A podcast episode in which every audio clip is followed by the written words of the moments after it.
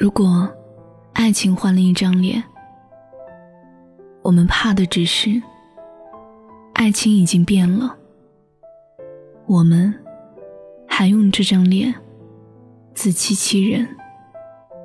如果你们有了隔阂、分歧，你能够就当一切没有发生过吗？不，你不能。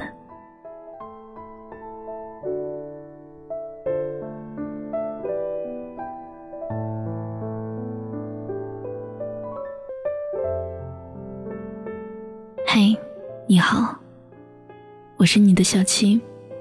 收听我的更多节目，你可以在微信公众号中搜索“一朵小七”，就能找到我。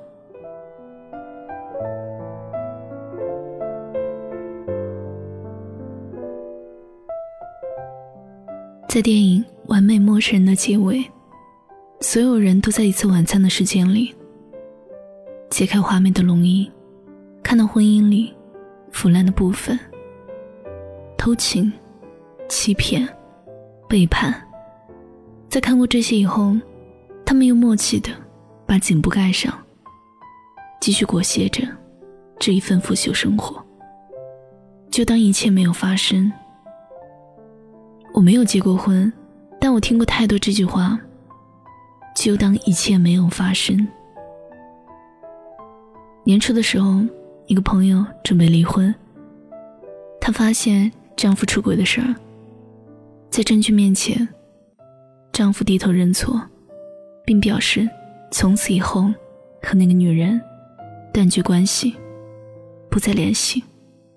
她选择相信丈夫，只是情绪很低落。我们在微信群里安慰她。有一个心眼直的姑娘问。那你不会就此心里有个梗吗？这么过着，难道不累吗？朋友发了一个叹气的表情，还能怎么办呢？就当一切没有发生呗。一切都没有发生吗？发生了，只是我们就当没有发生过罢了。我们就当他没有和别的女人见面。喝酒，做爱，就当他只是一时兴起，馋猫偷腥。我们就当婚姻里的爱情，已经转换成另一种情感形式。自己始终会是那个，他看遍风景后，回得去家的存在。朋友最终还是离了婚，因为在朋友父亲住院的时候，她的丈夫以出差为借口。和那个女人去了巴厘岛旅游度假，所以这些就当的借口，就再也欺骗不了自己了。长辈们总会说，生活就是过日子，两个人搭个伙呗，哪来那么多情情爱爱的？当爱情步入婚姻殿堂，你穿上那件洁白婚纱，和爱的那个人彼此盟誓。你觉得你的爱情得到了一种亲情的升华，却有一丝遗憾的担忧。当爱情换了一张脸，那还是爱情吗？前段时间去看了郭京辉执导的《一个陌生女人的来信》，一部改编自茨威格小说的同名独角戏。它讲述了一个女人孤独的一生，也是一个女人。珍藏一生的爱情。他在十三岁那一年爱上了新搬来的邻居，一个英俊潇洒的年轻作家。二十年的岁月里，他只和他激情过两夜。独自抚养、偷偷为他生下的儿子。他在每年生日匿名送给他一朵白玫瑰。他知道，这个作家喜欢对所有的女人滥施爱情。却又期盼，他与他是不一样的。直到他在临死前写完这封长信，写完对他一生的爱恋，那个作家一次都没有认出他过。记忆最深刻的一幕是他站在舞台中央，面无表情的脱掉一条又一条黑色内裤，象征着他在一个又一个男人身下交合。然而，他正是用这种身体的不守贞洁，守住了对他唯一的爱情，守住了那个人在他生命里留下的唯一联系，流淌着他的血脉的孩子。我想，没有谁会像一个陌生女人那样爱一辈子吧？那样的爱情，太过极端、刺痛，与现实格格不入。但人们为什么又对那样的爱情如此羡慕和渴望？否则就不会有明亮的心中，祭此给心爱的芬妮献上的诗句。不断、不断收听他温柔的呼吸，如此重生。否则，就让我在痴迷中死去。也不会有断臂山岭，杰克和恩尼斯在重逢后。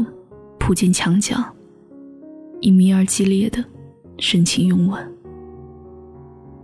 我们渴求的，明明就是爱情里最猛烈激情的部分，却又在生活里常常叹一句：“过日子而已嘛，不要太较真。”没有人真的认为，爱情不过就是两个人搭伙过日子。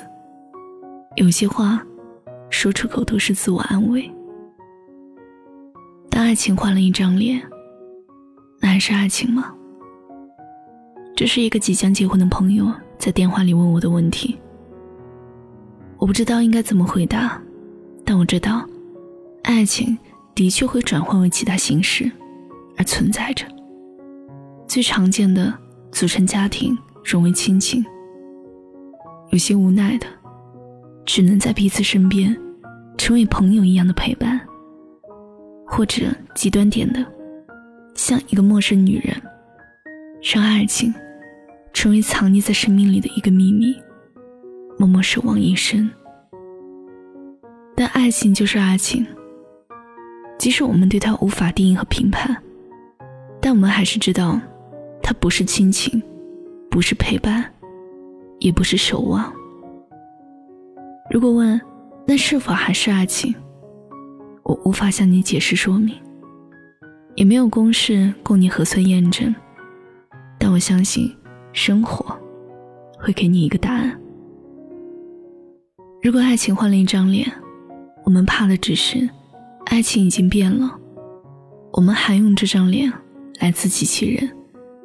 我们所渴求的爱情是一种天长地久，爱情往往又是脆弱不堪。日常生活的柴米油盐磨一磨，爱情就掉了漆。远距离的火车来来回回，爱情就脱了轨。又或者是偶尔飘来一朵云，爱情就消失了。所以很多时候，我们不爱了，却还要在虚伪的面具下忍受，还要给自己的心去捆绑。设限，以此来强调爱情的坚贞和不渝。我们大抵都是不愿成为自欺欺人的人，穿越茫茫人海，只求和一人共度余生。我想和你浪费一个下午，就那样静静躺着，彼此不说话，感受时间在你我之间缓缓流淌，日子的琐碎。一丝一缕，慢慢理顺。不急着去求得一个完美，矛盾的摩擦一点一滴，轻轻化开。不必要去用撕扯疼痛来证明爱的深浅。我只求，无论爱情最终生长为怎样的模样，你依然懂我的一颦一笑，我依旧知你的一往情深。爱情总有一日会走向静水深流，无论他有没有换成另一张脸，爱情里最热烈而炙热的部分，依旧会在深流处涓涓沸腾。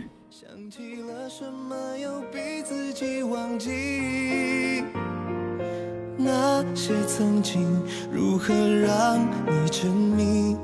我就吞下不必要的好奇。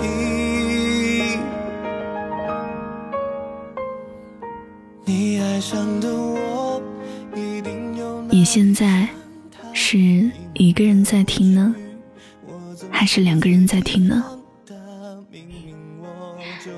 愿你们都能岁月静好。